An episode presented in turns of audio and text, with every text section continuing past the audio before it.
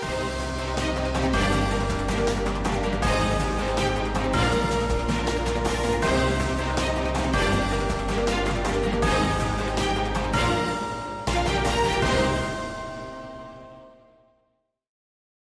bien, bonjour à toutes et à tous. Merci d'être fidèles à notre rendez-vous.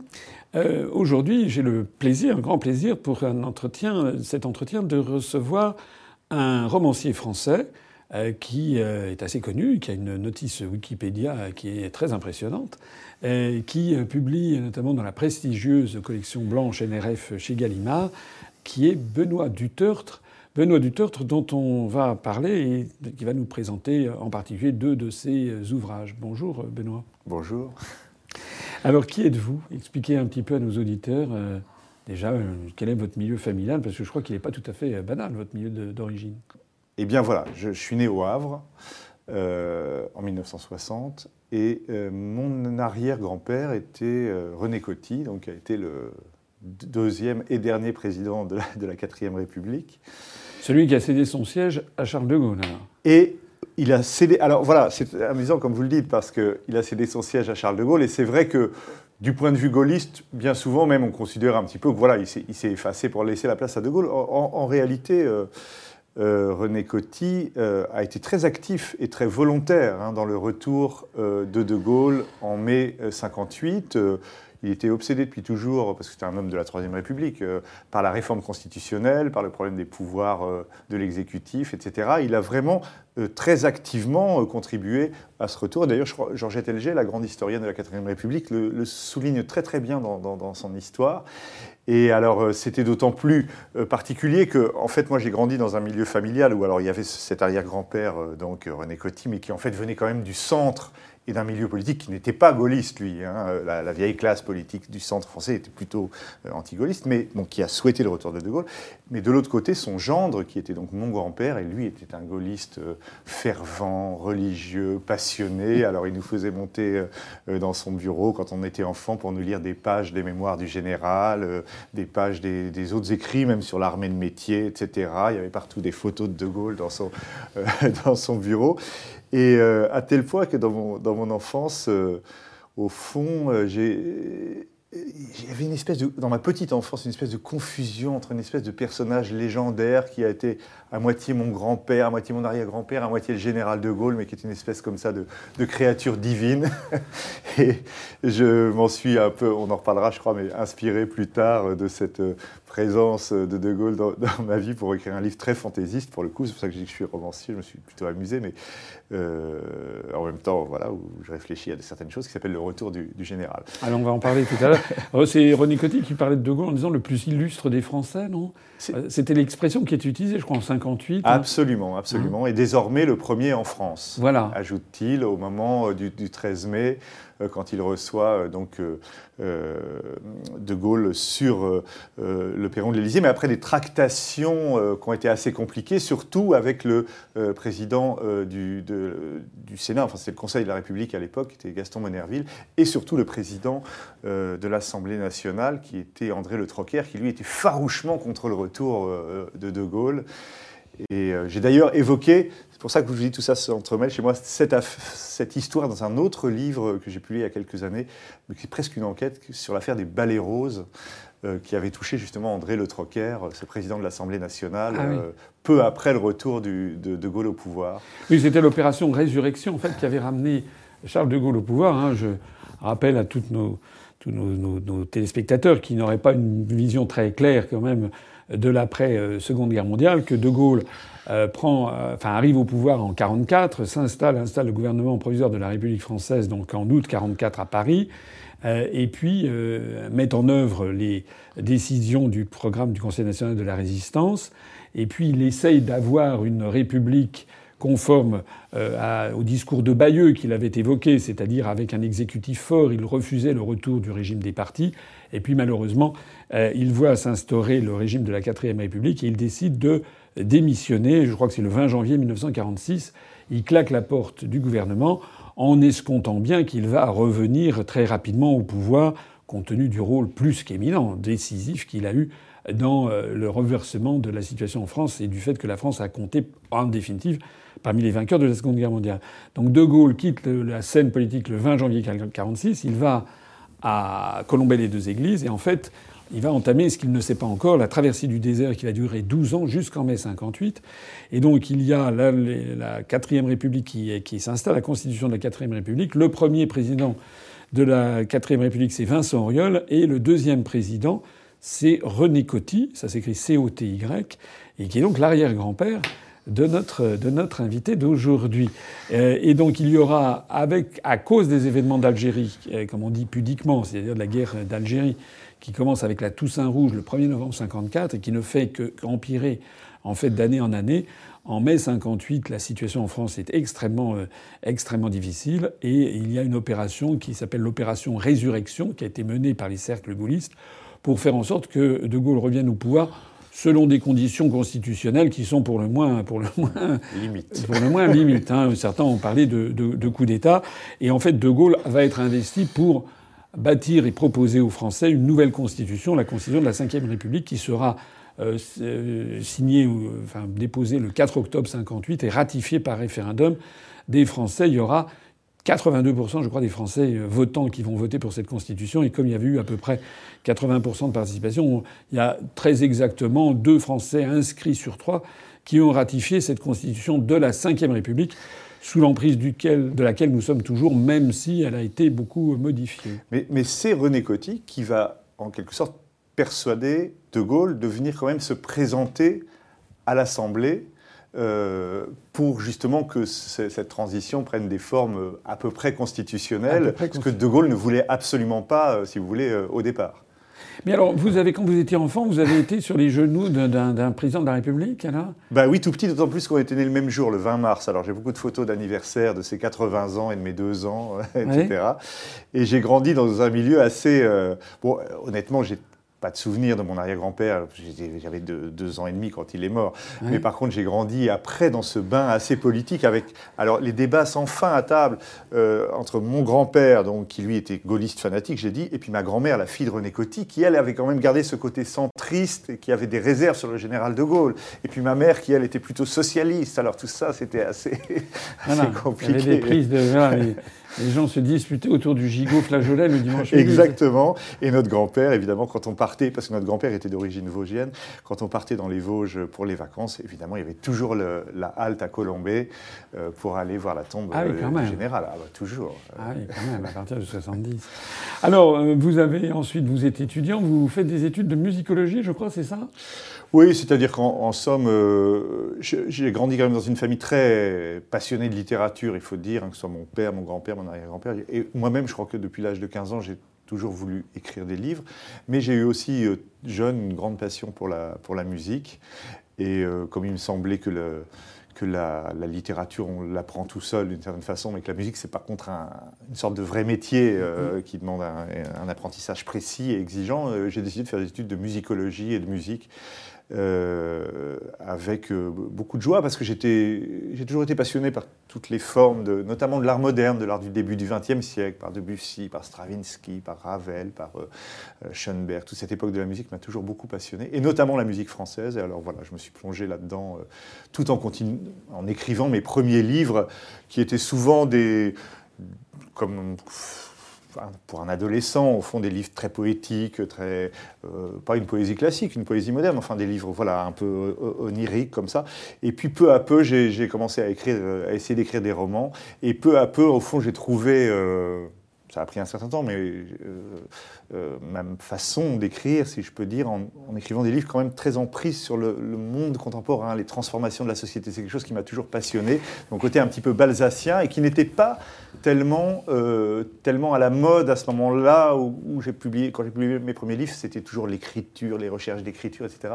Et moi, j'avais envie de parler un peu de la société et de sa transformation dans mes romans. Donc, alors, musique et littérature. Et, hein, littérature, et musique fait une une partie de la musique française qui est finalement assez méconnue, assez sous-estimée par les Français eux-mêmes en tout cas. Surtout par les Français eux-mêmes.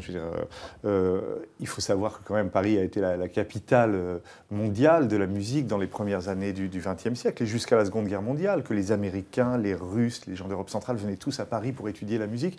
Et euh, en fait, c'est à partir des années 50 que tout un courant de la musique, et notamment l'avant-garde autour de Pierre Boulez, a un petit peu renié euh, tout cet héritage de, la musique française, euh, jugé trop conservateur, euh, trop passé, dépassé, pour s'engager dans des voies d'une avant-garde pure et dure qui, à mon avis, n'a pas débouché sur grand-chose. Mais on a en même temps un peu banni tout un patrimoine musical extraordinaire. Aujourd'hui, heureusement, bon, il y, a, quelques maisons comme l'Opéra Comique, par exemple, qui, qui essaient de faire revivre des œuvres. Mais quand on voit les orchestres français, on ne joue quasiment plus le grand répertoire français de Roussel, de Poulenc, d'Honegger, même s'il était suisse, etc., de Franck de, de 500. Ce sont des choses qui ont disparu alors que ce sont des, trésors de la musique. Et moi, je continue à me battre, euh, notamment à France Musique, pour, pour cette cause qui m'est très, très, très, très chère. Oui, vous avez une chronique euh, hebdomadaire sur France Musique. Une émission, voilà, euh, tous les samedis qui s'appelle Étonnez-moi Benoît. D'après la chanson de Françoise Hardy. D'après la chanson créée par Françoise Hardy en 1968 sur des paroles de, de Patrick Modiano qui a trouvé cette formule Étonnez-moi Benoît. Alors moi, on m'a toujours dit Étonnez-moi Benoît. Je savais pas que c'était une phrase d'écrivain à l'origine. Et puis en fait, voilà, c'est cette chanson écrite par Modiano pour François Hardy. Alors vous vous intéressez pas uniquement à Ravel, à Saint-Saëns, vous vous intéressez aussi un petit peu à la musique populaire, en fait, des années 30, des années 40 À l'opérette et au music hall. Là encore, je dois avoir un peu, un, peu euh, l'esprit de contradiction parce qu'au fond, je m'intéresse aux choses qui ne sont pas à la mode. Euh, et donc, euh, voilà, quand quelque chose a disparu et méprisé, etc., ça doit m'attirer un peu plus. Ah oui Je ne sais pas. C'est l'esprit de... contradiction, peut-être. Mais en tout cas, c'est vrai que... C'est dans Goethe, Ich bin der, der Stil, Verein. Je suis le, der Geist der Stil Verein. Je suis l'esprit qui toujours nie, qui toujours renie, dit non, en fait. Il y a un petit peu de ça chez vous, peut-être. Mais ça vient aussi un peu, là encore, je pourrais dire, de certains souvenirs d'enfance, parce que chez mes grands-parents, euh, que j'évoquais, il y avait des disques merveilleux d'Offenbach, par exemple. Et j'ai commencé à écouter ça, et je trouvais. Et en même temps, c'est le moment où je me passionnais pour l'art moderne, et je me disais, mais au fond, il y a un grain de folie, une espèce de surréalisme chez Offenbach, euh, qui a d'ailleurs été, en fait, euh, quelque chose. André Breton adorait Offenbach, par exemple. Ça, on ne le sait pas toujours. Et il y avait comme ça cette espèce de, grain de folie française, cette fantaisie, ce jeu joyeux avec le réel, comme ça, qui a été la grande chose de, l'opérette. On l'a un peu oublié. Aujourd'hui, on imagine que c'est juste un genre euh, un peu convenu avec, euh, vous savez, Luis Qui chante sur la scène du Châtelet avec ses, belles dents blanches, qui chante très bien d'ailleurs. Mais non, l'opérette, c'était un genre insolent, voltairien, etc. Et moi, j'ai essayé au fil de mes émissions aussi de faire revivre tout ça. Et puis tout le musical fabuleux qui fait que euh, Paris a été on ne le sait pas non plus. Aujourd'hui, en France, quand on regarde les émissions de, sur la chanson, on a l'impression que les jeunes Français croient que la, chanson, c'est un truc qui a été inventé en Amérique, qu'on essaye un peu d'imiter, vous savez. Euh, en réalité, Paris a été la capitale de la chanson euh, jusqu'aux années 50 et même 60 encore, avec la génération de, de Brel, d'Adamo, de Brassens, etc. Et ça, on ne le sait plus. Alors voilà, j'essaie de mettre tout ça un petit peu euh, en valeur.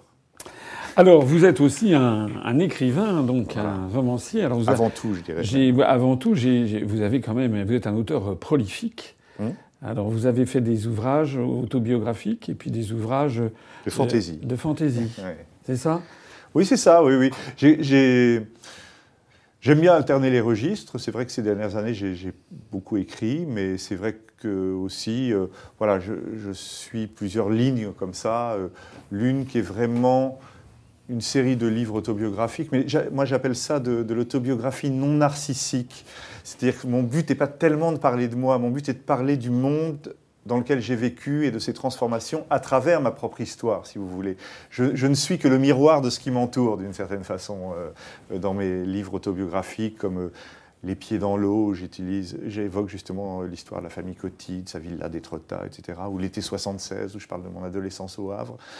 Et puis, euh, alors des livres tout à fait de fantaisie, euh, voire d'anticipation, euh, qui sont plus des satires au fond de la société, et le premier ayant été un livre qui a eu beaucoup de succès, qui a été traduit dans de nombreux pays, qui s'appelait La petite fille et la cigarette, qui est une espèce d'histoire un peu kafkaïenne, comme ça.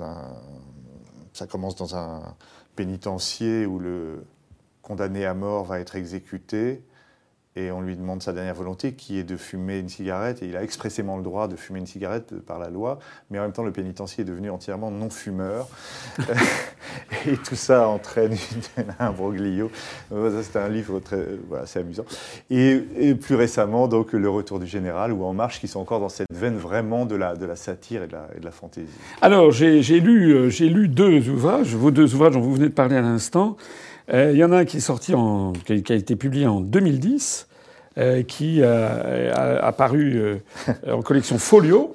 Qui s'appelle Le Retour du Général. Donc, si c'est paru chez Folio, ça avait paru à la NRF. Il est paru d'abord dans la collection blanche. La collection blanche, et puis c'est son succès qui a fait qu'il est paru en livre de poche. Oui, oh, presque tous mes romans sont sortis en, folio. alors, Le Retour du Général, alors j'avoue que, j'avoue que je ne connaissais pas, donc j'ai lu ça, et c'est assez extraordinaire. C'est alors le thème, euh, le thème est un peu, euh, est un peu, euh, comment dirais-je, fantastique. Ah de, Gaulle revient, De Gaulle revient à 120 ans dans la société d'aujourd'hui. C'est une espèce d'uchronie, hein, comme on pourrait dire, c'est-à-dire quelque chose. On se joue de, du, temps. Et alors, qu'est-ce qui lui arrive à De Gaulle Alors? Racontez-nous. Ah, il, il, faut dire d'abord que parce que c'est un livre euh, bon, de grande fantaisie, même si au fond j'y fais passer des idées à travers le personnage de De Gaulle. Euh, mais c'est un livre, voilà, euh, quand je dis c'est une fantaisie, c'est vrai que je, pars de, aussi de choses vécues. Et je disais de cette figure de De Gaulle qui me fascinait tant quand j'étais petit. Et puis justement aussi d'autres souvenirs de cette année-là, et de ces années-là, et en particulier du film Hibernatus. Ah oui. Voilà, je peux vous rappeler euh, tous, sinon tous, en tout cas vous, François Asselineau, de Hibernatus avec Louis de Funès. Avec Louis de Funès, mais c'est ma génération. Ça, c'est quoi? C'est sorti quand Ça doit être 60, 8, pas 70. Oui, dans, les années 70, oui, c'est ça.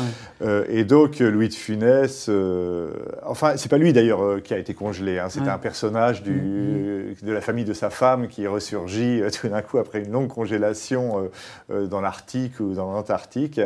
Et voilà. Qui, et alors, j'ai imaginé que De Gaulle, voyant l'état, l'évolution de la France, qui ne lui plaisait guère, mais bon, il venait de se retirer en 69, 70. Euh, euh, décide, en fait, mais ça on ne le sait pas, il a décidé de se faire congeler. Euh, et pour revenir le moment venu, éventuellement, non pas reprendre la main sur ce pays, mais voir où les choses en sont, et peut-être intervenir. Et en l'occurrence, dans, ce livre, il apparaît tout d'un coup un jour sur les écrans télé à la suite peut-être d'une manipulation d'Internet, etc. Et tout d'un coup, c'est De Gaulle qui apparaît, qui lance une espèce d'appel au sursaut de la France, exactement comme il a fait en 1940, mais c'est à la France d'aujourd'hui euh, qu'il s'adresse pour qu'elle arrête euh, euh, de, voilà, de, perdre, de perdre son caractère, sa liberté, sa diplomatie, sa structure sociale, etc. Tout ce qui a accompagné finalement l'époque gaulliste et qui a été liquidé au profit du tout anglais, du tout Amérique, du tout toute Europe, etc. Alors, il y, a, il y a, dans cet ouvrage, moi je l'ai lu d'une seule traite, c'est quand même, c'est quand même vraiment, vraiment très drôle. Alors, il, va prendre le pouvoir, hein, ah oui, Il y a des passages qui sont quand même euh, assassins. C'est que, par exemple, c'est à la fin du chapitre, du chapitre, du chapitre 4, euh, il est à, il revient donc à, à l'Élysée et, euh, et il y a un de ses collaborateurs qui lui dit Mais Monsieur le Président, le Parlement a supprimé la, séparation des comptes privés et publics dans la gestion de l'Élysée. Et De Gaulle répond Eh bien, qu'on la rétablisse et qu'on annule ces indécentes augmentations de salaire de mes prédécesseurs. Je ne suis pas un chef d'entreprise, ni un banquier quand même. Vous avez écrit ça en 2010, c'est-à-dire sept ans avant l'élection de, Macron, quand même, qui, est un, qui est un banquier. C'était prémonitoire, non? Oui, mais on parlait déjà beaucoup des, factures de, l'Élysée au temps de Sarkozy, euh, me semble-t-il. C'est peut-être pour ça euh, que, je l'ai fait à ce moment-là. Mais euh, bon, ce qui m'amusait, alors, c'était que De Gaulle reprend le pouvoir avec des soutiens très divers d'ailleurs. Hein. Dans le livre, c'est pas, c'est pas les, comme on dirait, les, Gaulois qui apprennent le pouvoir. Vous avez les musulmans gaullistes, les gays gaullistes, tout le monde se rassemble autour de ce personnage à la suite d'une révolution euh, qui éclate en fait euh, à propos de la réglementation de l'œuf mayonnaise. Mais bon, on ne va pas rentrer dans les détails. Et donc De Gaulle revient et j'étais assez content surtout de, de, la scène dans laquelle De Gaulle, de retour à l'Élysée avec Tante Yvonne, retrouve les survivants de l'époque. Alors il y a Brigitte Bardot, il y a tous ceux qui vivent encore, mais qui ont été à l'époque à des réceptions à l'Élysée, mais qui sont tous devenus très vieux, etc. Il y a un côté un peu crépusculaire comme ça. Mais en même temps, il va effectivement euh, rappeler que, euh, voilà, que la France est un pays souverain, euh, qu'elle a une langue, qu'elle a une culture, qu'elle a une histoire, qu'elle a... et puis qu'on a glissé dans une espèce de folie, que ce soit pour les, effectivement les rémunérations du patronat ou des choses comme ça. Il remet tout ça en ordre, comme c'était au fond euh, dans mon enfance. Peut-être je suis trop nostalgique du temps de mon enfance, mais c'est vrai que quand les, quand les salaires allaient de 1 à 20 au lieu de 1 à 200, je trouvais ça mieux. Et De Gaulle aussi trouve ça mieux. Alors, Oui, parce que vous utilisez une, espèce de, de, formule littéraire qui un peu comme, un peu comme les lettres persanes, si je veux dire, c'est-à-dire faire parler de quelqu'un de l'extérieur qui commente en fait voilà. la, la société d'aujourd'hui euh, avec son regard extérieur. Et il y a des, il y a des annotations. Enfin, c'est une mine. Hein. Moi, vraiment, j'ai trouvé. j'ai pointé quelques mines. Par exemple, euh, ça, parfois c'est un peu grinçant, mais par exemple, à un moment, euh, je me demande pourquoi le présentateur donc de télévision accomplit de tels efforts. Il s'agit de parler de Roger Federer et, pour prononcer Roger à l'anglaise, alors que ce brave garçon Roger Federer est suisse. Euh, donc là, vous pointez du doigt une espèce d'anglomanie euh, ou d'américanomanie constante, euh, notamment dans les médias où on, anglicise de façon forfaitaire des, des, des... Ah oui, mais dans le domaine de la langue, c'est je réécrirai le livre aujourd'hui, presque dix ans après. ça s'est encore beaucoup aggravé, mais effectivement, j'avais été saisi par cette. J'avais envie de dire cette, ce côté militant avec lequel certains journalistes voulaient absolument dire Roger quand c'était Federer, parce que comme si Roger c'était trop plouc ou trop français, et qu'il fallait, comme c'était un grand champion, qu'il ait un nom à consonance américaine. Alors que lui-même, Roger Federer, dans des interviews que j'ai vues en Suisse, euh, s'appelle se désigne lui-même comme s'appelant Roger Federer. Et, euh, mais aujourd'hui, c'est pas c'est pas la prononciation d'un mot, c'est tous les mots, c'est les mots remplacés par d'autres, c'est la, la, piste de danse qui devient une dance floor, la vie qui devient une life, etc. Ce sont les, tournures, ce sont les défis qui sont des challenges, etc. Enfin, c'est partout à toutes les phrases. Et je dois dire que, euh, alors évidemment, on dit toujours que à propos de De Gaulle que l'ORTF du temps de De Gaulle était quasiment une, une, dictature, mais moi, je serais pour que les grands services publics de radio et télévision aient au moins un service qui, de façon amicale et attentive, veille sur le bon emploi, ou au moins l'emploi de la langue française euh, dans les émissions. C'est le rôle d'ailleurs de l'Académie française, mais qui souvent est décrié, parce que lorsque l'Académie tire maintenant des sonnettes d'alarme, on la considère comme une, euh, une institution ringarde qui a euh, plus de 400 ans, etc. Donc, enfin, pas tout à fait plus, mais 300 et quelques années. Et là, évidemment, on a franchi quelques étapes avec euh, Emmanuel Macron, euh, puisque j'avais été quand même assez choqué de son discours devant les étudiants allemands en anglais, quoi à Berlin dans, au moment de la campagne électorale. Mais il a dit à un moment pour défendre la francophonie que la meilleure façon de défendre la francophonie, c'était de parler en anglais. C'était de parler anglais. D'ailleurs, comment l'a montré l'élection de la dernière présidente. Alors, il y a des choses grinçantes aussi qui, moi, m'ont fait rire, mais euh, vous, vous, enfin, enfin, vous, êtes un vrai, un vrai écrivain parce que il y a des petites annotations. Alors ça, c'est assez drôle. Euh, qui euh, souligne une époque. Par exemple, à un moment, euh, vous dites chaque soir à la sortie de l'école, le même groupe d'enfants se rassemblait sur le trottoir de la rue Victor et Adèle Hugo. Et donc, vous montrez que par souci justement d'égalité, d'égalité homme-femme, d'égalité des genres, on rebaptise en fait toutes, les, rues. toutes les rues pour que ça soit pas seulement la rue Victor Hugo, mais il faut toujours l'homme et la femme. Oui, oui. C'est quand, même, c'est quand même. Alors ça, c'est d'ailleurs vers la fin du livre. Où je... Bon, vous savez, L'imagination, ça va beaucoup avec le, euh, avec le rire, avec la plaisanterie, comme ça. Bon, je pars d'une idée, le retour de De Gaulle, et puis je me laisse porter par des trucs plus ou moins extravagants, puis qui parfois tombent vrais aussi, et qui sont aussi eux-mêmes inspirés euh, par, le réel. Et là, on est tout à fait à la fin du livre où finalement euh, l'Union européenne a, déclaré la guerre à la France, qui a souhaité reprendre son, son indépendance, et tout ça, c'est finalement mal, terriblement d'actualité. mal terminé. De Gaulle est parti, et euh, à la fin du livre, donc on se trouve 20, 20, ans après, comme dirait Dumas, dans un, voilà, dans un monde qui alors là est passé complètement sous toutes les normes euh, de l'américanisation, du politiquement correct, etc., avec ses rues, effectivement, avec des, les doubles noms euh, obligatoires. Il y a aussi des... Mais on a supprimé aussi, évidemment, tous les noms de, toutes les noms de rues de généraux ou de maréchaux, oui. parce que ça, ce sont des d'abominables. Et puis alors, il y a aussi des, des réformes régionales. Il est question de la neustrie.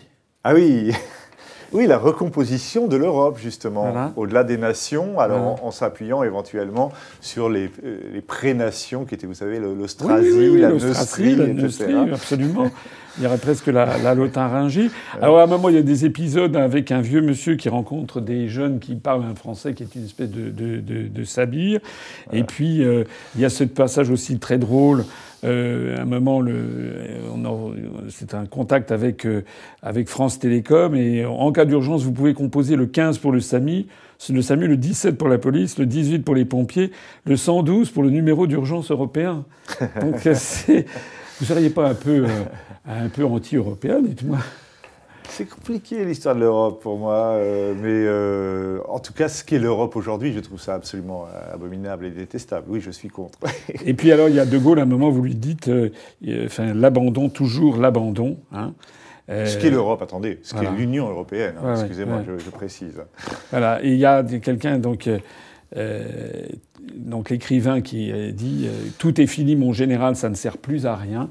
À ces mots, De Gaulle s'emporta de plus belle de Gaulle a 120 ans, hein, et, à l'époque, et donc dans, votre, livre, De Gaulle s'emporta de plus belle dans un élan décidé à convaincre encore et toujours son interlocuteur. Comment cela? Rien n'est jamais fini, la France est éternelle, jeune homme. Bon, en même temps, je joue parce que j'ai été élevé dans ce bain patriotique, tout ça. Moi, je ne suis peut-être pas aussi fervent euh, euh, patriote que l'étaient mes grands-parents, mais en même temps, j'aime beaucoup la, la France, son histoire, sa culture. Je m'y sens lié, et voilà. Et donc, je me suis amusé avec ça dans ce, dans ce livre. Euh, je crois finalement que De Gaulle avait assez bien vu les choses pour ce qui est de l'Europe, tout simplement. Euh, quand on lit euh, ses entretiens avec Perfit, notamment, il avait vu aussi ce qui, ce qui nous menace d'une certaine façon. Il avait vu que derrière les grands slogans, un peu bisounours, comment dire aujourd'hui, l'Europe, la paix, etc., il y a des rapports de force, il y a des intérêts, ce que vous expliquez vous-même fort bien. Je, je, suis content de vous rencontrer, mais voilà, il a vu, que, il a vu tout cet arrière-plan de, de l'Europe. En même temps, j'ai le sentiment, peut-être un peu différemment de vous, que l'Union européenne de mon enfance, là encore, ou de mon adolescence, elle a six euh, pays. Un marché commun, c'était pas, pas la même chose que voilà que ce que, que ce qu'elle est devenue aujourd'hui, notamment depuis l'élargissement, qui à mon avis a fini par ôter tout sens à ce, à oui, puis le changement de 92 qui a transformé le marché commun en une entité à vocation étatique et euh, une union, de, une union fédérale, ce qui est plus du tout la même euh, la même chose. Alors il y a un autre ouvrage que vous avez publié. Alors ça, celui-là, il, est, il vient de sortir, si on peut dire. Alors il est sorti à la fin 2018. Oui, tout récemment. Oui. Voilà. Donc il est dans la, là aussi. Alors dans la, il est pour l'instant, il n'est pas en poche. Il n'est pas encore en folie. Il est dans la très belle collection, euh, très prestigieuse collection blanche, la NRF de chez Gallimard, et ça s'appelle En Marche. Alors c'est quand même, c'est quand même tout un programme. Alors là, c'est, là, franchement, enfin, moi j'ai adoré les deux bouquins, mais celui-là, il est assez croquignolet parce que alors il s'agit de, ça commence un, un, député, un député de En Marche, euh, qui s'appelle Thomas. Et enfin, le pays n'est pas vraiment précisé. Non, c'est pas vraiment précisé. mais enfin bon, euh, toute, toute, coïncidence n'est pas exactement le fruit du, du hasard. Parlez-nous de ce jeune député qui va faire un voyage euh, dans un pays de l'Est qui s'appelle la Rugénie. Voilà. En, réalité, mon idée de départ pour ce livre, c'était pas de parler d'En Marche, parce que le, mouvement euh, En Marche n'avait pas encore pris le pouvoir du tout quand j'ai commencé à l'écrire. Ah bon? Non, non, euh, je l'ai écrit avant ce livre. Mais le titre était déjà? Le titre non est arrivé après. Après, d'accord. Euh, mais en fait, l'idée de départ, c'était d'écrire un conte philosophique, parce que j'aime beaucoup euh, le conte philosophique dans son, côté drôlatique, c'est-à-dire le conte philosophique voltairien, mmh. euh, candide, l'ingénu, etc. C'est-à-dire le personnage qui est décalé dans la découverte d'un monde qui est théoriquement idéal et qui est en réalité absolument apocalyptique. C'est un thème qui me plaisait, je me disais, j'ai envie de, projeter un peu ce principe dans, dans notre époque. Et donc, euh, euh, j'avais donc imaginé euh, un jeune député. Et alors là, pour le coup, je m'étais inspiré du mouvement En Marche, qui était déjà, mmh. voilà, qui aurait parce qu'il me semblait qu'il y avait beaucoup chez ces députés En Marche, au fond, même ils viennent pour la plupart de, la classe supérieure, ils ont des tas de convictions bien ancrées justement sur l'Europe, sur l'économie, etc. Mais en même temps, sinon ce serait pas intéressant. Ils ont, ils ont pour beaucoup d'entre eux, je pense, une forme de sincérité. Ils y croient vraiment. Euh, et donc, euh, voilà, je voulais montrer ce, jeune député qui, qui, croit dur comme fer, au fond, dans la mondialisation, euh, partir faire un voyage d'études à la découverte de, de cette réalité, quitte à se poser des questions que ne se posent peut-être pas les, élus d'En Marche, mais lui va se les poser, dans un petit pays imaginaire, effectivement, que j'ai appelé la Rugénie. Alors il y avait le côté un peu Tintin aussi, vous savez, hein, le spectre d'autocar, etc. Oui, la Transylvanie. c'est un pays qui la, Moldavie, la, la Sildurie, ou je ne sais plus quoi. Voilà, et c'est un pays qui se trouve au centre de l'Europe, et qui m'a été d'ailleurs en partie inspiré par des voyages en, en Roumanie, mais surtout d'ailleurs en Slovaquie, parce que ça m'avait frappé souvent dans ces petits pays. Euh, il y a une volonté euh, d'américanisation encore beaucoup plus forte que euh, dans l'Europe occidentale. Hein. Vraiment, Mm-hmm. on sait qu'ils sont, ils sont entrés dans, dans l'Union au fond pour devenir un peu américains d'une certaine façon, par certains aspects. Et donc j'imaginais un, un, de ces petits pays qui se serait complètement voilà, mis aux normes de la mondialisation économique, mais en même temps aux normes du contrôle, de la protection de la vie privée, qui est, l'autre grande tendance tentaculaire de notre société, au nom de la sécurité, au nom de l'hygiène, au nom de l'écologie, du développement durable. On voit se multiplier comme ça les réglementations euh, de la vie quotidienne. Et donc, au fond, c'est un pays, la Rugénie, qui euh, combine la plus grande liberté pour les capitaux et pour l'économie et la plus grande réglementation pour la, pour la vie privée, d'une certaine façon. Et c'est là que donc, mon jeune Thomas part en, en voyage d'études, parce que ce pays est présenté évidemment par l'OTAN et par tout le monde comme le modèle euh, pour, euh, pour l'Europe future, et donc lui par, par Alors, comme dans le livre précédent, comme dans le Retour du Général, donc dans ce livre En marche, conte philosophique, c'est son, c'est son sous-titre, il y a des descriptions ou des petites annotations comme ça qui sont à la fois à la fois triste et drôle. C'est un mélange constant dans vos ouvrages. Il y a quand même de la tristesse dites, ouais. et de la drôlerie. Hein, c'est un peu euh, comique, c'est tragicomique, c'est euh, on dirait presque, je, je, vais vous flatter, mais presque du Mozart. C'est-à-dire à la fois, on est entre le rire et les larmes. Et alors il y a un moment, ça, ça commence très fort parce qu'il arrive dans ce, dans ce, comment dirais-je, euh, dans ce, dans ce nouveau, dans ce nouvel, euh, ce, pays qu'il découvre et qui est présenté comme un modèle. Et alors donc, euh, le, il y a ministère, le ministère de l'Agriculture rugène, dans le cadre de la candidature à l'Union, a, mis en œuvre un programme pilote. Et le programme pilote, c'est, consiste à promouvoir une agriculture responsable. Et alors, euh, il va voir, il va voir un fermier.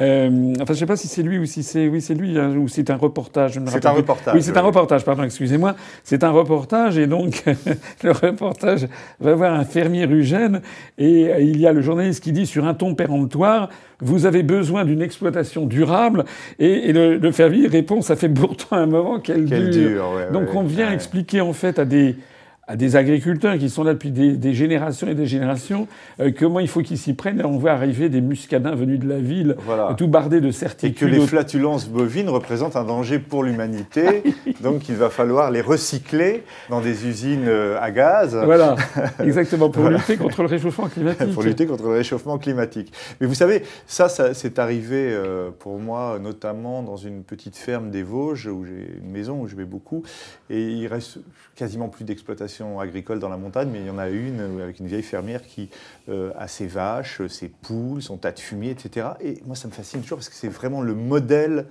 de ce qu'on appelle aujourd'hui le développement durable. Tout est recyclé, tout...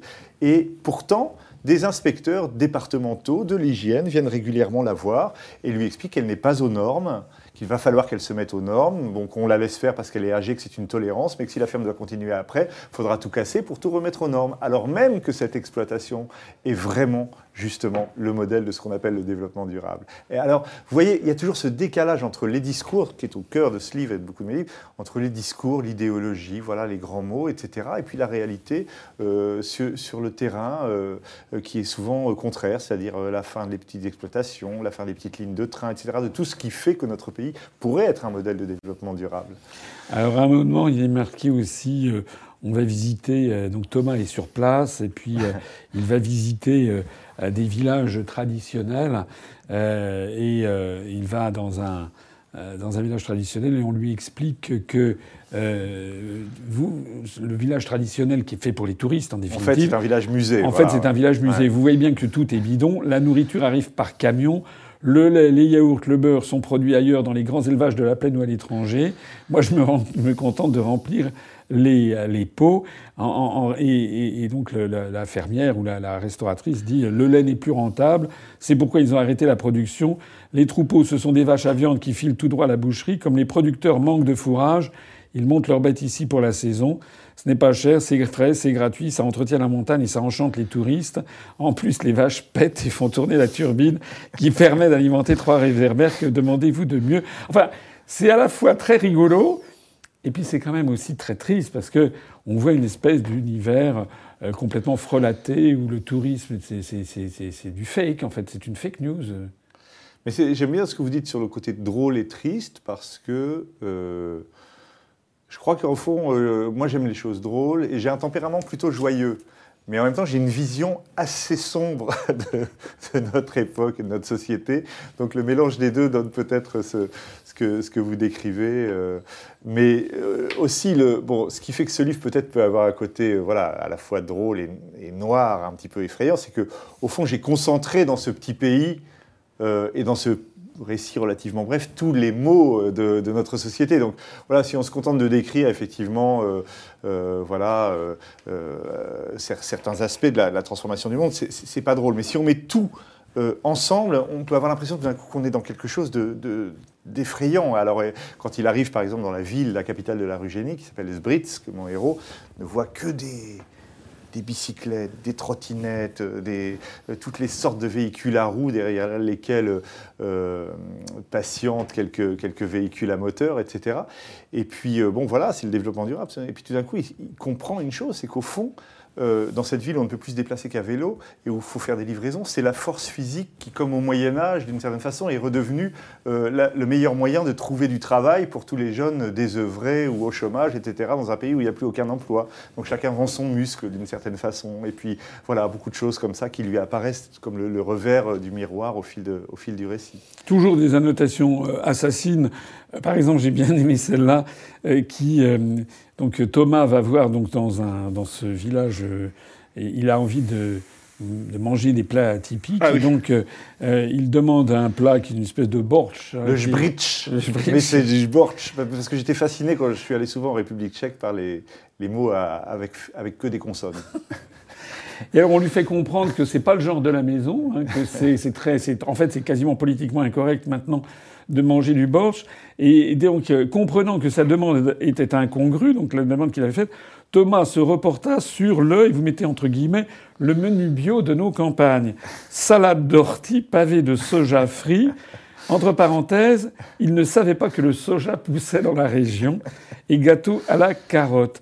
Donc vous me montrez que, en fait, on, réécrit l'histoire aussi. On réécrit euh, l'histoire culinaire du pays. Euh, il y a quelque chose qui est politiquement incorrect, c'est de manger du borsch. En revanche, manger du soja frit alors qu'il n'y a aucune tradition locale. Et il est entraîné euh, dans cette découverte par une jeune attachée parlementaire, ah un peu genre poupée Barbie, vous savez, mais qui, alors, parle un anglais parfait et qui le regarde de haut parce que lui, venu de France, on ne sait où, j'ai pas dit dans le livre, enfin, disons, venu d'Europe de l'Ouest, parle un français un peu moins parfait qu'elle et elle est plus avancée. Un anglais, un anglais, un anglais pardon. Euh, voilà, et elle est plus avancée dans la, dans la transition, si j'ose dire. Et c'est elle qui, évidemment, refuse également de, manger de l'alimentation carnée. C'est, ce qui est triste, là, c'est criant de vérité. Euh, certains d'entre parmi les, nos auditeurs sont peut-être allés en Europe de l'Est. Moi, je me rappelle avoir fait il y a quelques années un voyage en Bulgarie.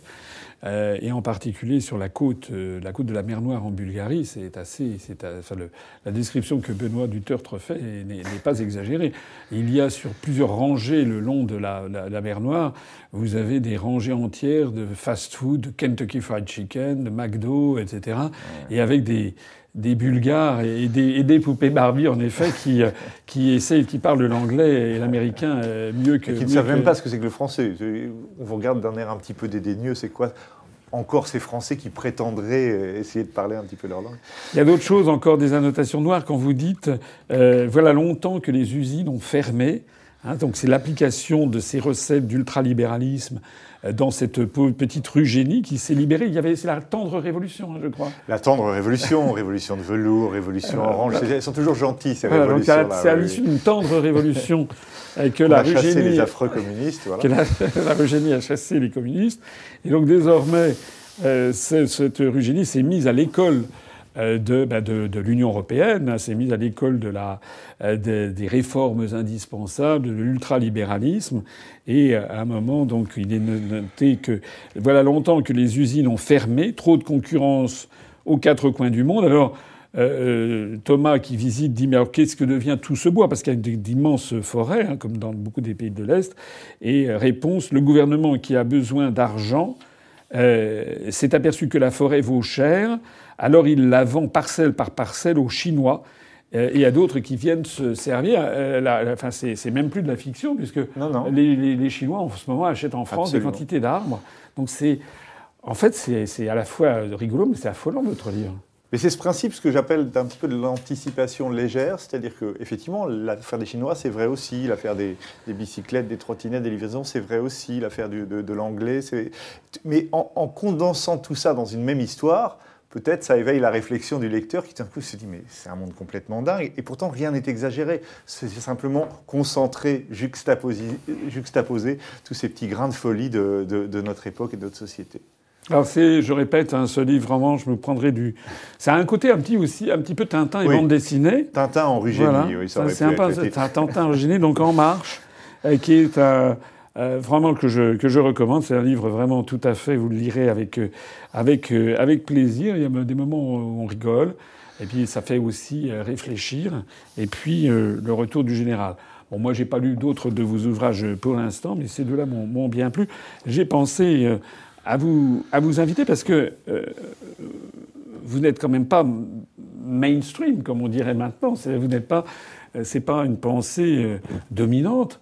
Et vous savez que vous êtes terriblement UPRO compatible quand même. Bah, c'est-à-dire que je dois vous dire très franchement que le retour du général, quand je l'ai écrit, je ne vous connaissais pas. C'est vrai.